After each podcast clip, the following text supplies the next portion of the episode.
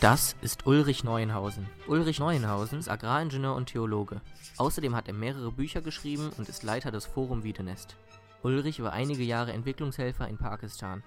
Er hat zwei Töchter und zwei Söhne und fährt meistens mit dem Fahrrad zur Arbeit. In seiner Freizeit fährt er aber leidenschaftlich gerne Motorrad. Aber jetzt lasse ich ihn mal besser selbst zu Wort kommen. Mein Herz schlägt dafür, dass Gottes Evangelium an die Menschen kommt. Ich möchte, dass Leute entdecken, dass die frohe Botschaft wirklich froh macht, dass sie frei macht. Und ich wünsche mir, dass deswegen Evangelisation und Mission vorangeht, dass Gemeinde gebaut wird und dass das Evangelium in allen Teilen unseres Landes und weltweit bekannt wird. Meine Berufung ist vor allen Dingen bei Forum Wiedenest ähm, zum einen die Verantwortung zu übernehmen, Menschen zu leiten, zu fördern, Mitarbeitern den Rahmen zu schaffen, dass sie ihre Gaben einbringen und für Gott arbeiten können und zum anderen das Lehren. Ich liebe die Bibel und ich liebe es, über die Bibel zu reden. Mich motiviert, Teil der Fiuko zu sein, weil ich weiß, dass Gott auf der Fiuko große Dinge tut, immer schon getan hat. Und ich habe manchmal das Gefühl, von Jahr zu Jahr mehr tut. Und ich freue mich einfach riesig darauf, mit so vielen jungen Leuten zu feiern. Das ist für mich total inspirierend. Zweieinhalbtausend Leute, die nach Gottes Wort fragen, die Gemeinschaft wollen, die Gott anbeten wollen. Großartig fühle ich mich, wenn Menschen sich bekehren. Und das letzte Mal habe ich mich großartig gefühlt, als hier bei einer Tagung, wo ich es gar nicht erwartet habe, fünf Leute zum Glauben gekommen sind. Und ich dachte, Halleluja, Gott tut große Dinge, auch da, wo wir es gar nicht geplant oder gar nicht bedacht haben. Gar nicht großartig fühlte ich mich am Sonntag, als ich mit meinem Motorrad hängen blieb und zwei Kilometer zu Fuß nach Hause gehen musste, Helm und Lederjacke in der Sonne in der Hand und Leute mich auch noch fragten, ob sie mir helfen könnten und grinsten, ob mein Motorrad kaputt wäre. Das war nicht so schön, aber war auch okay. Gottes Größe hat mich berührt.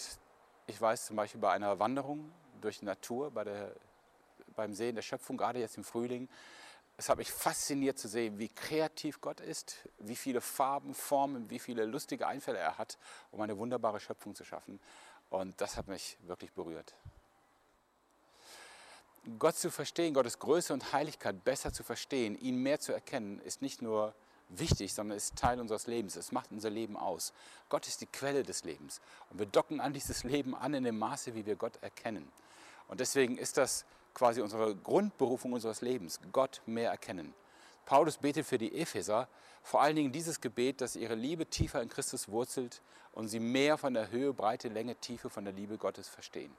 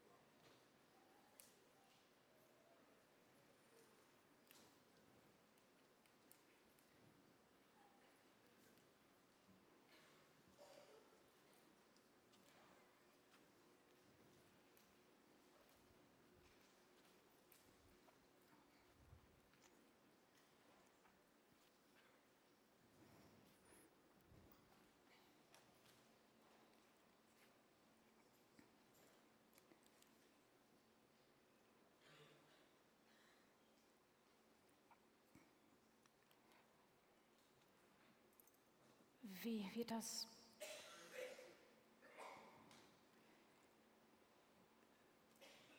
Wie wird das aussehen?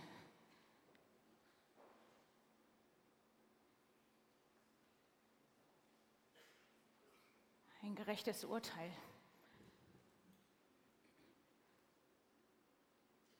Wenn es um dich geht. Wenn du zur Rechenschaft gezogen wirst.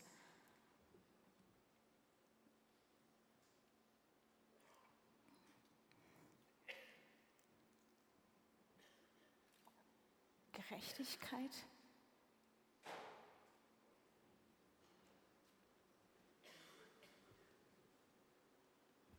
Du stehst an der Anklagebank am toten Punkt im Gerichtssaal der Ewigkeit. Und vor dir, vor dir, der Richter mit Augen, die bis in deine Seele blicken. Und links von dir, schemenhaft, die Silhouette der Schuld. Aus dem Schatten der Verdammnis tritt dein Ankläger hervor. Lächelnd.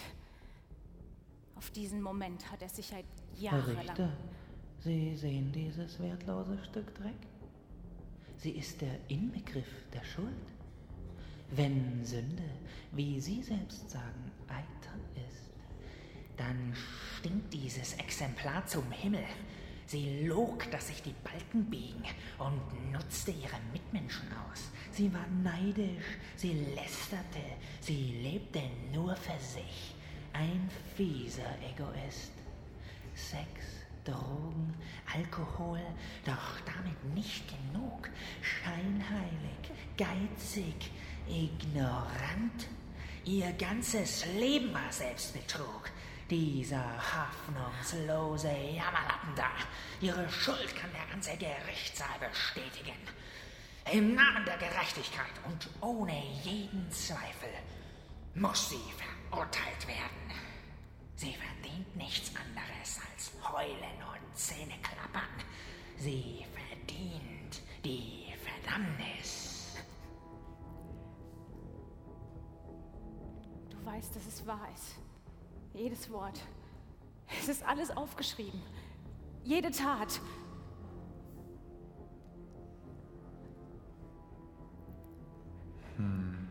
Nach gründlicher Prüfung der Aufzeichnungen sehe ich jede dieser schändlichen Anschuldigungen bestätigt. Du wirst verurteilt. Gibt es noch ein paar letzte Worte, die du sagen willst?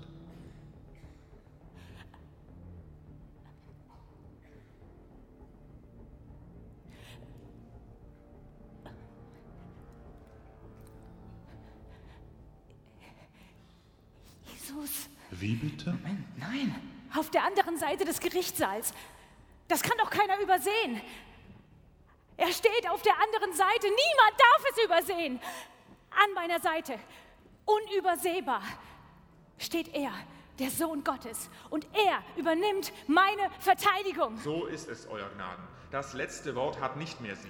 Ich möchte an das Kreuz erinnern. Vor 2000 Jahren habe ich alles in Ihren Freispruch investiert. Ich wurde gekreuzigt. Ich starb. Sie legten mich ins Grab. Aber dann, lange nach Mitternacht, in Macht, Kraft und Herrschaft, bin ich auferstanden.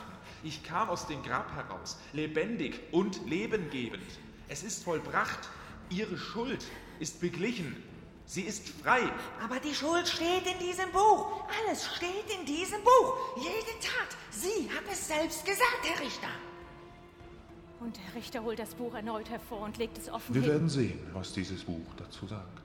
Und er schlägt die erste Seite auf. Die zweite. Nein, Die dritte. nein. Die vierte.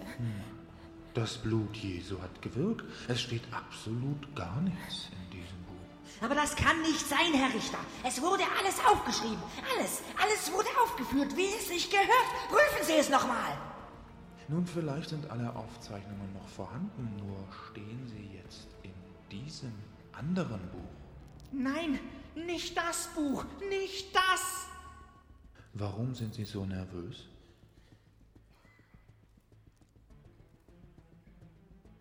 Und Gott holt das Buch hervor, legt es offen hin, wischt den Staub vom Cover und auf den Umschlag ist für alle zu lesen.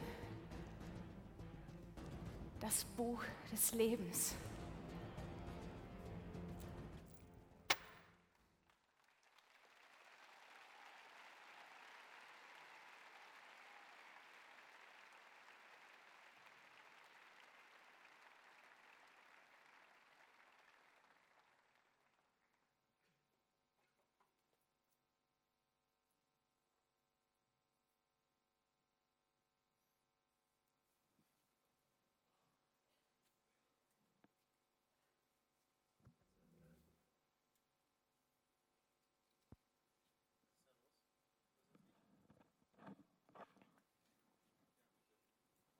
Jetzt die Verse für die Predigt und bete dann noch für uns. Ich lese aus der NGÜ, Epheser 2, die Verse 1 bis 10.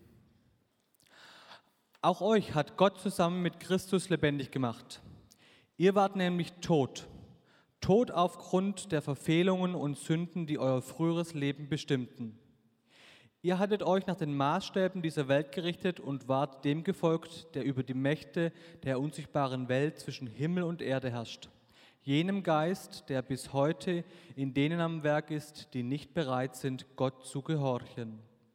Wir alle haben früher so gelebt. Wir ließen uns von den Begierden unserer eigenen Natur leiten und taten, wozu unsere selbstsüchtigen Gedanken uns drängten.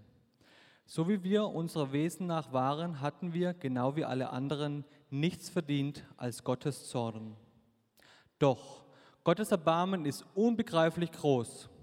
Wir waren aufgrund unserer Verfehlungen tot, aber er hat uns so sehr geliebt, dass er uns zusammen mit Christus lebendig gemacht hat. Ja, es ist nichts als Gnade, dass ihr gerettet seid. Zusammen mit Jesus Christus hat er uns vom Tod auferweckt und zusammen mit ihm hat er uns schon jetzt einen Platz in der himmlischen Welt gegeben, weil wir mit Jesus Christus verbunden sind. Bis in alle Ewigkeit will er damit zeigen, wie unbegreiflich groß seine Gnade ist. Seine Güte, die er uns durch Jesus Christus erwidert hat. Noch einmal, durch Gottes Gnade seid ihr gerettet, und zwar aufgrund des Glaubens. Ihr verdankt eure Rettung also nicht euch selbst, nein, sie ist Gottes Geschenk. Sie gründet sich nicht auf menschlichen Leistungen, sodass niemand vor Gott mit irgendetwas groß tun kann. Denn was wir sind, ist Gottes Werk. Er hat uns durch Jesus Christus dazu geschaffen, das zu tun, was gut und richtig ist. Gott hat alles, was wir tun sollen, vorbereitet. An uns ist es nun, das Vorbereitete auszuführen. Jesus, ich danke dir dafür, dass wir mit dir gemeinsam von Tod auferstehen durften und Jesus annehmen durften, damit wir leben dürfen. Ich danke dir dafür, dass es ein Geschenk ist, dass wir einfach nur annehmen dürfen. Und ich danke dir dafür, dass du zu uns sprechen willst jetzt. Und ich bete darum, dass du unsere Herzen öffnest und dass du Uli segnest. In Jesu Namen bete ich das. Amen.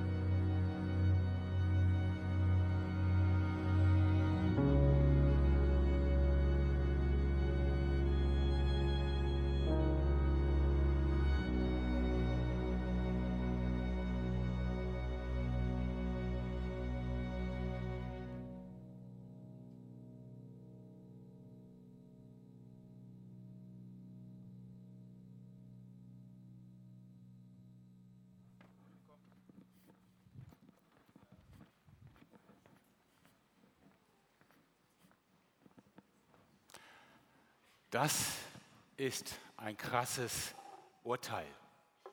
Du bist tot. Das ist, was Paulus schreibt in Epheser 2. Ihr wart tot. Mause tot.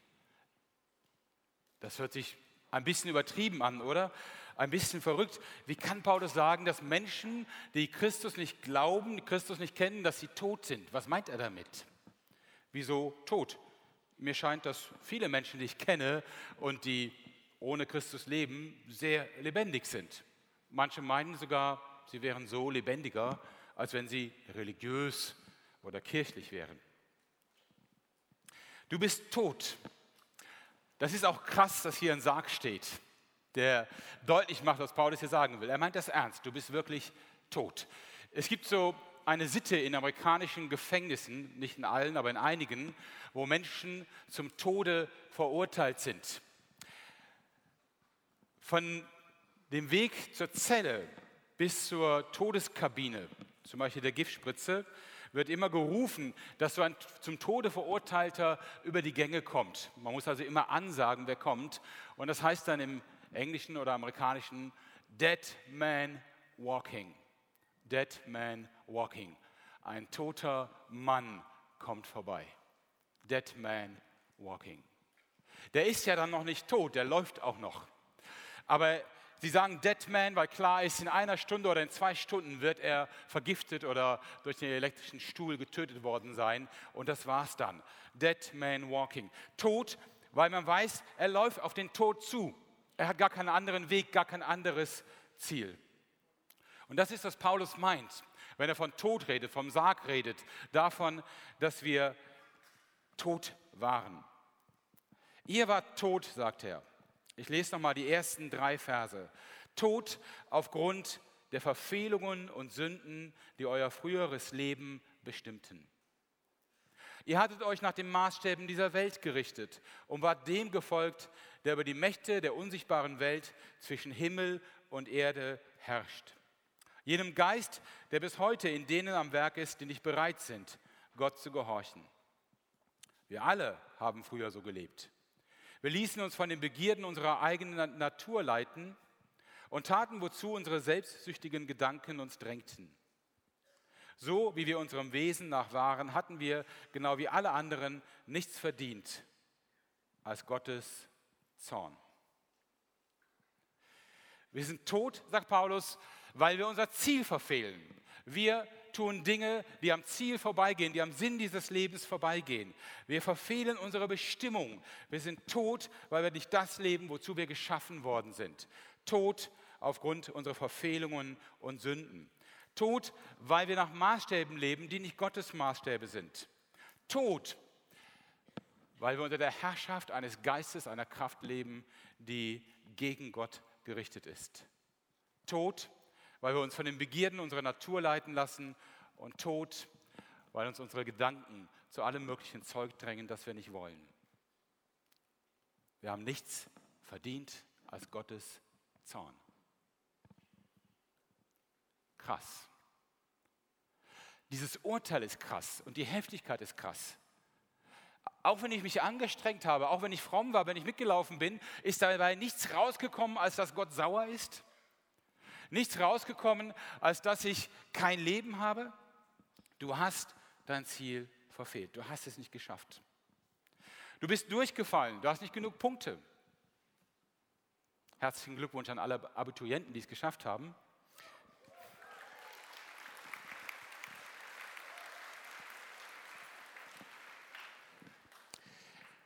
Und Gottes Kraft und Stärke für die, die noch in die mündliche Prüfung müssen. Aber bei Gott schaffst du es nicht. Nicht genug Punkte. Auch keine mündliche Prüfung, gar nichts. Du hast es versägt. Das Ziel verfehlt.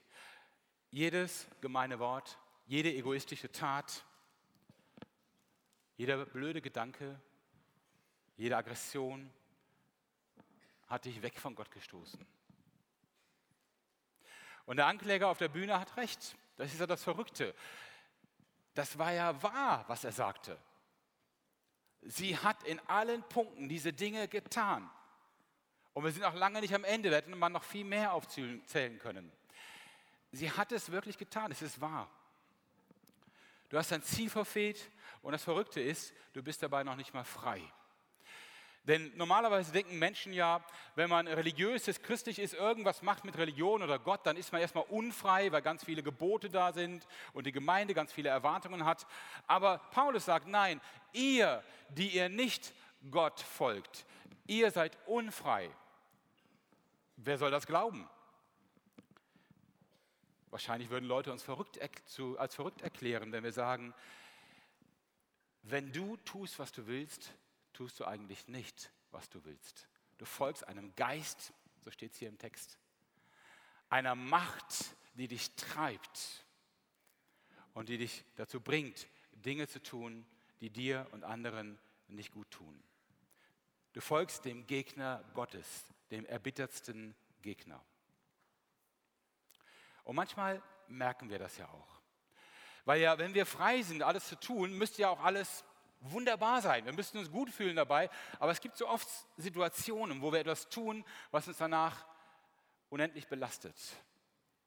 Was Beziehungen zerstört, was andere Menschen vom Kopf stößt, was uns leid tut. Ich habe gehört von einer Frau, die sich alle paar Wochen ein neues Smartphone kauft. Alle paar Wochen. Und ich habe gefragt, was macht ihr mit den alten? Ich dachte, vielleicht gibt es ein gutes Angebot. Sie legt sie weg. Sie verkauft sie nicht. Um das zu finanzieren, arbeitet sie. Sie macht ganz viele Jobs, um das finanziell hinzukriegen. Das ist doch keine Freiheit, sondern Sklaverei. Da ist doch eine Macht hinter und eine Kraft hinter, der die Frau folgt, die nichts Gutes will. Du bist nicht frei. Und das Schlimmste am Ende, du hast ein Problem, nämlich mit Gott. Du verfehlst den Sinn deines Lebens. Du bist nicht frei und dann ist Gott sauer. Sauer, weil er dir ein Leben gegeben hat, mit dem er unendlich viele kreative, schöne, wunderbare Ideen hatte. Ein Leben, das dir gefällt und das anderen dient und nützt. Und dieses Leben versägen Menschen. Dieses Leben missbrauchen sie. Statt anderen zu dienen, dienen sie sich selbst. Und sich selbst ruinieren sie am Ende. Gottes Zorn ist alles, was bleibt. Die Ketten, das ist alles, was bleibt.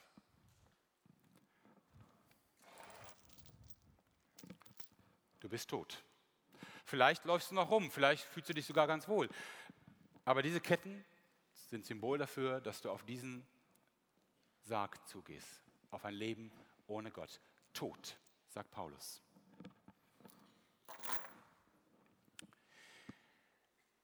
Ich fahre gerne Fahrrad, kam eben in meinem Clip vor.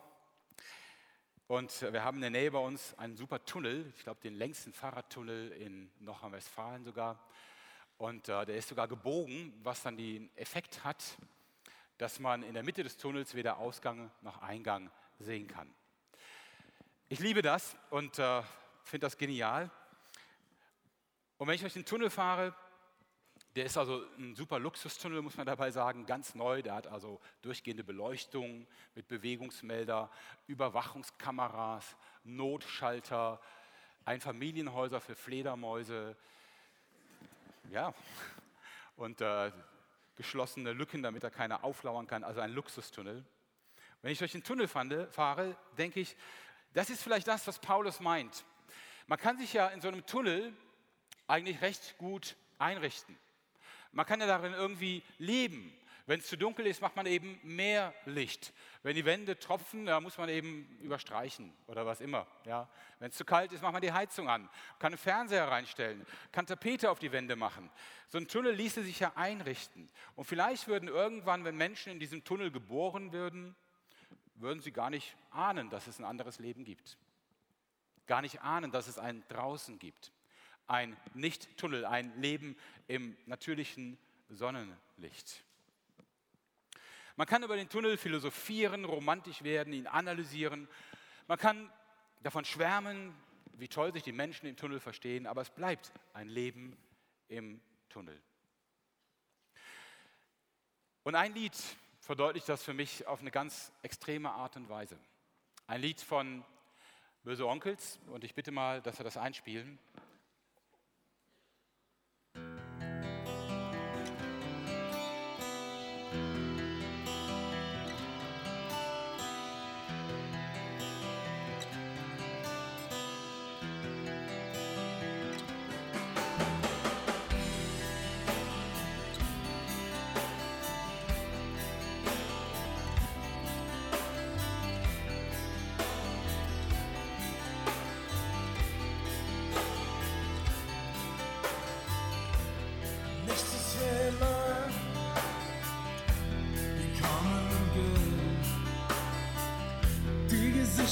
Verblassen,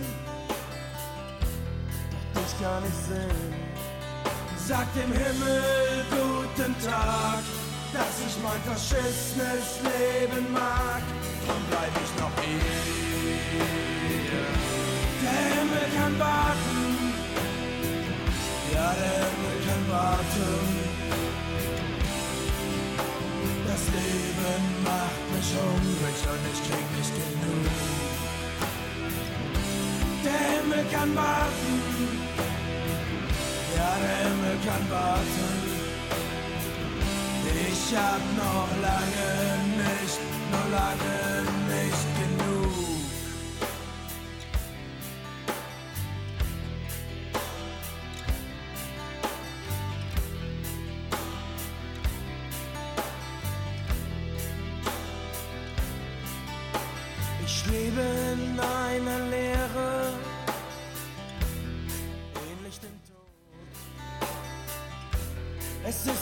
ein Augenblick, atemlos. Doch du bist nicht mein Erbe und dies ist nicht der Tag, an dem ich sterbe.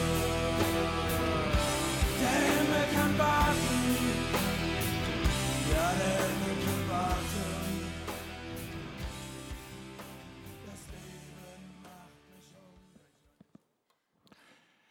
bin auf das Lied gekommen, da war ich auch mit dem Fahrrad unterwegs und sah so eine Teenagerin, 14 Jahre, 15 Jahre alt, sah sie, sah ihr Gesicht und habe mich erschrocken.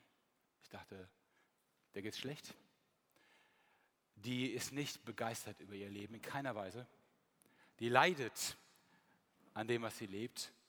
Aber sie trug ein T-Shirt und da stand genau dieser Spruch drauf, der Himmel kann warten.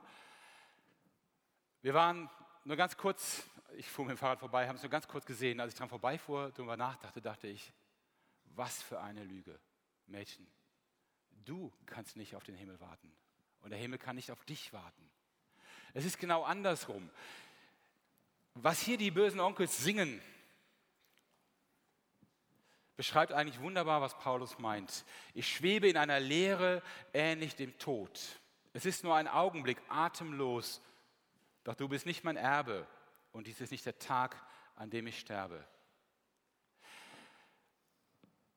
Das Leben ist furchtbar, aber es ist das Einzige, was Menschen sehen.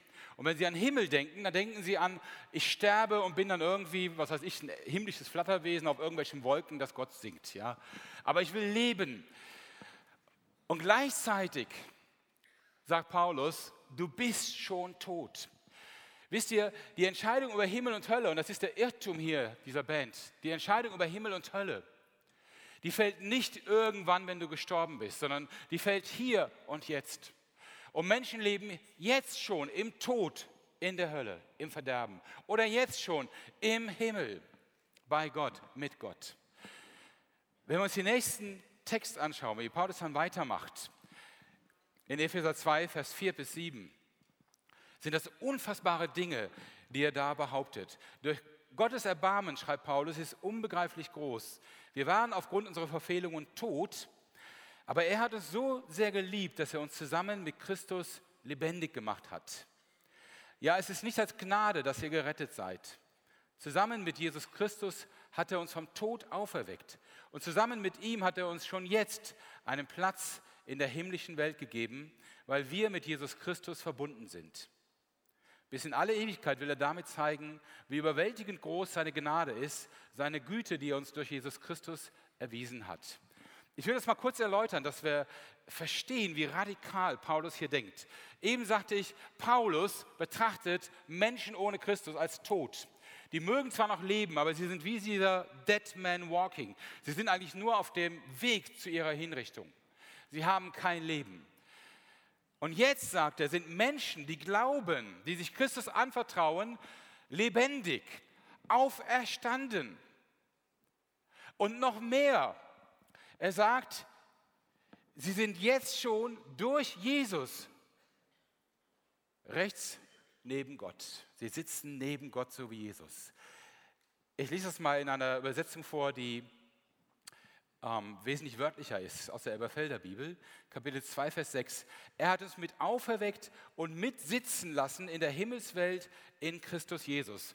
Und merkt ihr, wie Paulus das formuliert? In Vergangenheitsform. Er sagt nicht, ihr werdet irgendwann mal auferweckt und dann mit Jesus Christus im Himmel sitzen, sondern er sagt, jetzt seid ihr, wenn ihr in Christus seid, mit ihm auferweckt und ihr sitzt jetzt, jetzt schon im Himmel mit Christus neben Gott. Ein Sitzplatz neben Gott. Und man denkt, Paulus, was hast du getrunken?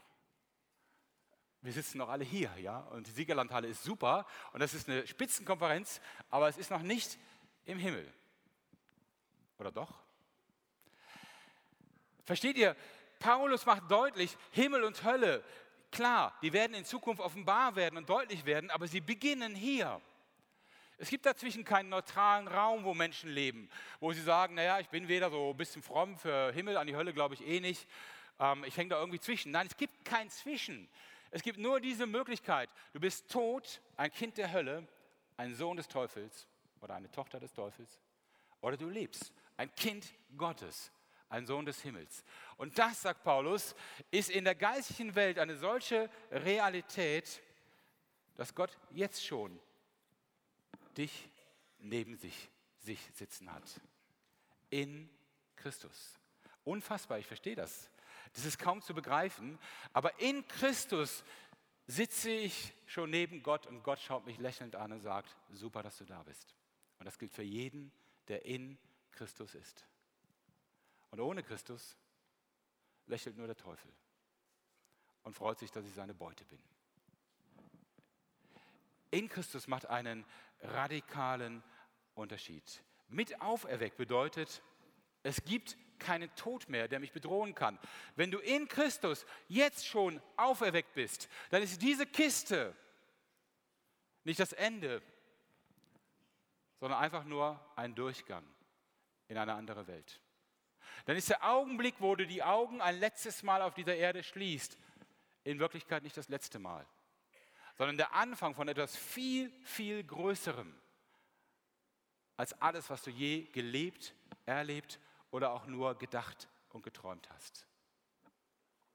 Wenn du mit Christus einen Platz in der himmlischen Welt hast, dann sieht Gott dich in Jesus an seiner Seite. Dann sitzt du schon neben ihm, ja, neben deinem Vater, jetzt schon. Du bist schon angekommen. Dann brauchen wir gar nicht mehr darüber nachdenken, was noch alles kommen könnte. Dann ist unser Weg klar. Wir sind keine Dead Man Walking auf dem Weg zur Hinrichtung, selbst wenn wir sterben und selbst wenn Leute irgendwann unseren Körper in so eine Kiste legen, sondern wir sind Living Men and Living Women Walking. Ja. Und dann wird im Himmel gerufen, Living Men and Living Women Walking. Ja. Sie sind auf dem Weg, sie sind noch nicht ganz angekommen, aber im Himmel stehen Leute schon bereit und sagen, wir warten, bald sind sie da. Vielleicht kann man sich so vorstellen. Paulus betont ja hier mehrmals im Text und sagt sehr deutlich, es ist Gottes Erbarmen. Es sind nicht deine Werke, es ist nicht deine Leistung, du tust nichts dafür, du glaubst es nur. Ja? Du hast es nicht gemacht, durch Gnade seid ihr errettet, schreibt Paulus. Vielleicht kann man sich so vorstellen wie die Tour de France. Ja? Und äh, das Feld vorne sehr dicht. Einer kämpft an der Spitze, um es zu schaffen. Und so um Haaresbreite, so einen halben Meter, ist er tatsächlich als erster durch die Ziellinie. Und er hat es geschafft, ist der Sieger der Tour de France und ähm, wird gefeiert. Und er ist irgendwie ein bisschen komisch drauf. Er passiert die Ziellinie und tritt in die Pedalen und tritt in die Pedalen und radelt weiter und immer weiter. Und bei der Siegerehrung weiß schon keiner mehr, wo er ist, ist irgendwie verschwunden. Paulus sagt, durch Gnade seid ihr errettet, nicht aus euch, es ist ein Geschenk Gottes. In dem Augenblick, wo du zu Christus Ja sagst, wo du Nein sagst zu einer Herrschaft, die du nicht willst, und Ja sagst zu Christi Herrschaft, in dem Augenblick bist du über die Ziellinie geradelt. Du bist da. Der Himmel jubelt. Und dein neues Leben ist nicht ein Geschenk, das du irgendwann überreicht bekommst, sondern ist etwas, das Gott in dem Augenblick schon in dir wirkt. Der Himmel kann warten, singen die bösen Onkels. Gott kann nicht warten. Gott kann nicht auf dich warten. Gott hat Sehnsucht. Gott möchte, dass du rauskommst aus dem Tunnel, dass du verstehst, dass es Licht gibt. Gott will nicht warten, bis du irgendwann mal stirbst und dann im Himmel bist. Gott möchte dich jetzt. Gott sucht Gemeinschaft mit dir. Jetzt geht es um die Entscheidung Himmel oder Hölle. Und Paulus schreibt in Epheser 2, Vers 8 bis 10 noch einmal, durch Gottes Gnade seid ihr gerettet. Und zwar aufgrund des Glaubens. Ihr verdankt eure Rettung also nicht euch selbst. Nein, sie ist Gottes geschenkt. Merkt ihr, Paulus hat solche Angst, dass Menschen denken, es ginge nicht um Tod oder Leben, sondern es ginge nur darum, hier das Leben ein bisschen aufzupimpen, ein Stück besser wegzukommen, irgendwie etwas mehr für Gott zu tun, etwas mehr für ihn da zu sein. Nein, tut's nicht. Gott hat kein Interesse daran, dass er euch bemüht. Gott hat kein Interesse daran, dass ihr etwas mehr Energie investiert. Gott hat auch kein Interesse daran, dass ihr in eurer Gemeinde einen guten Eindruck macht. Es nützt euch nichts. Tod ist tot. Daran ändert ihr gar nichts. Und wenn du tot bist, hast du auch gar nicht mehr so viele Möglichkeiten. Du bist tot und du bleibst tot. Wenn du lebendig werden willst, kannst du da gar nichts tun, nichts leisten. Aus Gnade seid ihr errettet. Du kannst nur jemanden bitten, es zu tun. Du kannst dich nur zu Christus wenden und flehen und schreien, Christus, ja, ich will dieses neue Leben. Ich will mit dir leben. Durch Gnade seid ihr gerettet und zwar aufgrund des Glaubens. Ihr verdankt eure Rettung also nicht euch selbst, nein, sie ist Gottes Geschenk. Sie gründet sich nicht auf menschliche Leistungen, sodass niemand vor Gott mit irgendetwas groß tun kann. Das ist also die einzige Chance und der einzige Weg vom Tod ins Leben. Tatsächlich. Keine Meditation, kein religiöses Ritual. Noch nicht mal, wenn man Wiedenester Mitarbeiter ist, ist man dadurch vom Tod zum Leben gekommen. Ja, es nützt alles nichts, auch nicht Bibelschule. Es gibt nichts zu tun, nichts zu machen. Es gibt nur zu glauben, dass Gott es tut, wenn ich ihn bitte. Dass er sich erbarmt. Große Barmherzigkeit, herrliche Rettung. Und Gott hat keine größere Leidenschaft, als Barmherzigkeit zu zeigen. Es gibt nichts, was er lieber und schneller und großzügiger tun möchte, als Barmherzigkeit zu zeigen. Ich finde immer, das ist eine riskante Pädagogik Gottes. Also, das kann ich mir nicht vorstellen, dass man so Kinder großzieht, indem man ihnen sagt, ihr könnt tun, was ihr wollt, ihr lebt eh nur aus Gnade. Ich würde mindestens ein, räum mal dein Zimmer auf, anfügen. Oder wie wäre es mal mit Rasenmähen? Oder was immer man so sagen kann, ja? Aber so ganz freigeben und sagen, nein, es ist nur Gnade, gar nichts anderes, das ist doch unklug.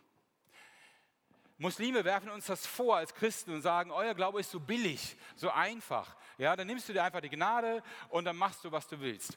Bei Muslimen ist die Idee, wenn du Gnade hast, also wenn du weißt, dass Gott dir gnädig ist, also Allah dir gnädig ist, ähm, dann kannst du ein paar Sünden wieder gut machen.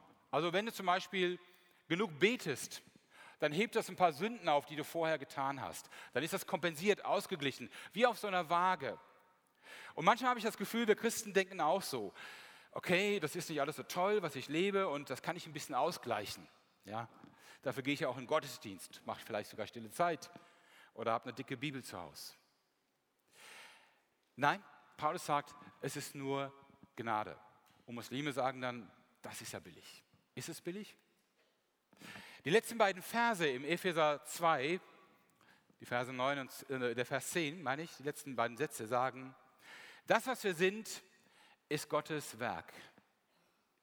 Er hat es durch Jesus Christus dazu geschaffen, das zu tun, was gut und richtig ist. Gott hat alles, was wir tun sollen, vorbereitet.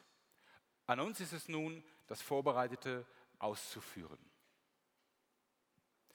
Und vielleicht kommt jetzt so der Verdacht, ah, okay, das ist eine Einladung vom Tod zum Leben, aber dann, dann will aber Gott so richtig Einsatz, Arbeit, gute Werke. Dann müssen wir aber wirklich was tun. Nein, was Paulus hier sagt ist, er bleibt bei diesem Gedanken, den er angefangen hat, das, was mit dir passiert, wenn du zu Christus kommst, ist nicht einfach nur ein Schalter im Kopf ich denke jetzt einfach was anderes. Oder ich glaube jetzt ein bestimmtes Glaubensbekenntnis. Oder ich gehe jetzt zur Gemeinde. Es ist viel, viel mehr. Er sagt, während du vielleicht nur einen anderen Gedanken denkst oder ein Gebet sprichst, macht Gott aus dir einen neuen Menschen. Du wirst neu geschaffen. Und das ist das Geheimnis und der Grund, warum Paulus sagt, du warst tot und jetzt bist du lebendig. Und dieses Leben, das sagt Jesus selber, das kann dir niemand mehr nehmen, das wird bleiben. Du warst tot und jetzt bist du eine neue Schöpfung. Gott hat noch einmal voll investiert und dich neu gemacht. Huh, ein heftiger Anspruch, oder? Und ich fand das so klasse, wie Tobias heute Nachmittag das gesagt hat. Meine Güte, wie oft scheitern wir, auch als Pastoren, auch als Leiter von christlichen Werken, auch als Bibelschullehrer. Also ich hoffe nicht, dass ihr diese verrückte Idee habt, dass man erst Pastor oder Lehrer werden muss und dann würde man keine Fehler mehr machen. Die Fehler wiegen dann schwerer, aber sie bleiben. Ja? Was ist denn das, diese neue Schöpfung? Was meint Paulus damit? Es ist nicht unbedingt ein neues Gefühl. Das kann es auch sein. Und ich kann sagen, ich habe viele Momente erlebt in meinem Christsein mit fantastischen Gefühlen, die ich vorher nicht kannte. Begegnungen mit Gott, Glück, wirkliches Glück. Aber dann hatte ich immer so das Gefühl, jetzt musst du dieses Glück aber auch festhalten und dann war es wieder, wieder Wind. Ja? In dem Augenblick, wo du versuchst, es zu halten, oder wie ein Schmetterling, in dem Augenblick, wo du ihn fängst, hast du ihn zerstört. Ja? Dieses Glück kommt, aber du gehst auch durch viele Krisenzeiten. Was ist dieses neue Leben? Ist es ein neues Gefühl? Ist es Perfektionismus? Nein. Paulus jammert selber an einer Stelle im Römerbrief und sagt, ich elender Mensch, wie oft tue ich genau das, was ich eigentlich nicht will. Was ist es? Gott hat uns durch Jesus Christus dazu geschaffen, das zu tun, was gut und richtig ist. Im eigentlichen Text steht sogar, er hat uns für gute Werke geschaffen. Und das, was neu ist, ist, du tust Gutes und es gelingt. Du tust Gutes und es gelingt. Du lebst plötzlich. Du kannst plötzlich Gutes tun und merkst, es bringt Glück, es bringt Segen und Gott lächelt.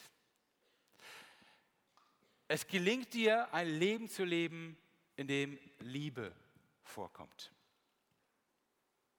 Ein Leben, das vielleicht ähnlich ist wie die Veränderung einer Raupe zum Schmetterling. Eine Raupe hat ja nicht viele Möglichkeiten, sich vorwärts zu bewegen, außer zu kriechen. Die hat meistens viel zu viele Beine, sodass sie ziemlich eklig aussieht. Und sie kriecht halt so über die Äste und Blätter und frisst sich durch ihr Leben, bis sie sich verpuppt und dann zum Schmetterling wird. Man könnte sich jetzt einen Schmetterling vorstellen, der ja auch Beine hat und der sagt, ich habe Beine, ich kann kriechen, also krieche ich. Und man möchte dann den Schmetterling zurufen und sagen, Augenblick, du hast Flügel, lerne fliegen. Und das ist genau, was Paulus hier sagt.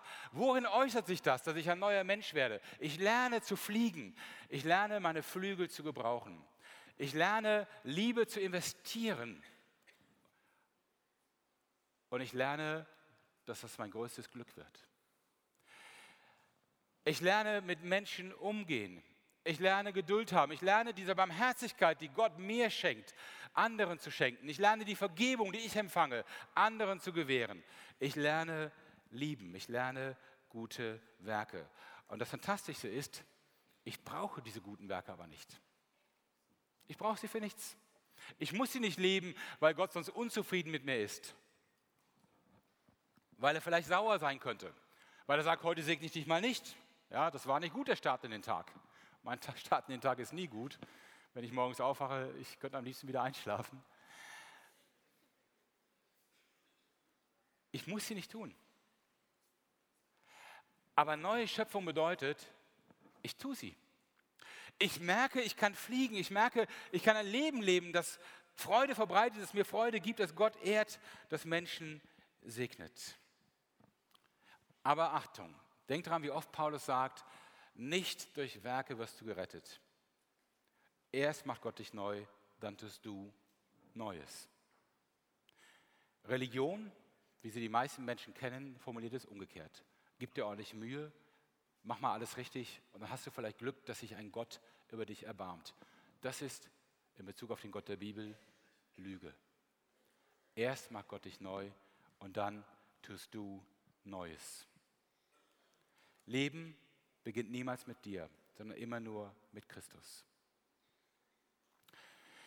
Deadman Walking, womit ich angefangen habe, war auch mal oder ist auch der Titel eines Films. der auf wahre Begebenheiten beruht.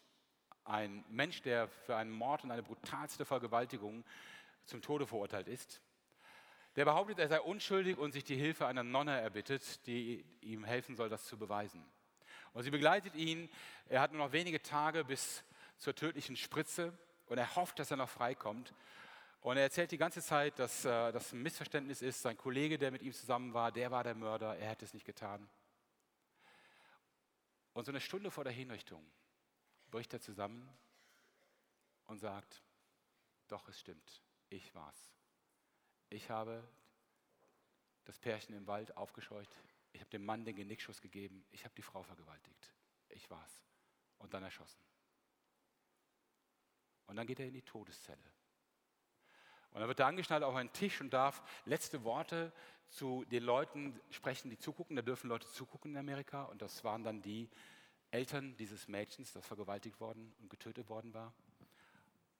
Und er sagt zu ihnen, ich bitte euch um Vergebung.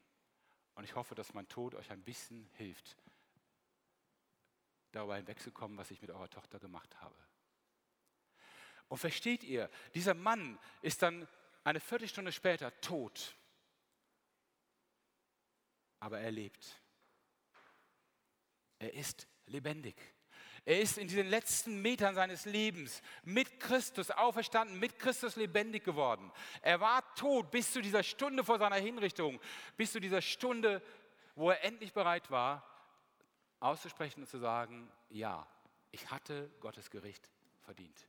Ich habe den Tod verdient. Ich habe dieses Urteil verdient. Erst als er das zugibt, bricht er durch zum Leben. Erst wenn du zum Tod in deinem Leben Ja sagst, erst wenn du zugibst, wo du wirklich stehst, passiert etwas Gewaltiges, etwas Neues. Passiert Vergebung, passiert Versöhnung, fängt der Himmel an zu lächeln. Wirst du lebendig gemacht und wird der Tod, der dich bedroht, plötzlich nur noch ein Tor zu einer neuen Welt. Deadman Walking Todesstrafe wurde für diesen Mann zur Lebensstrafe oder zur Lebensbelohnung. Nicht weniger hat Gott dir versprochen. Nicht weniger will er aus deinem Leben machen. Aus einem Dead Man Walking, Living Man und Living Woman Walking. Amen.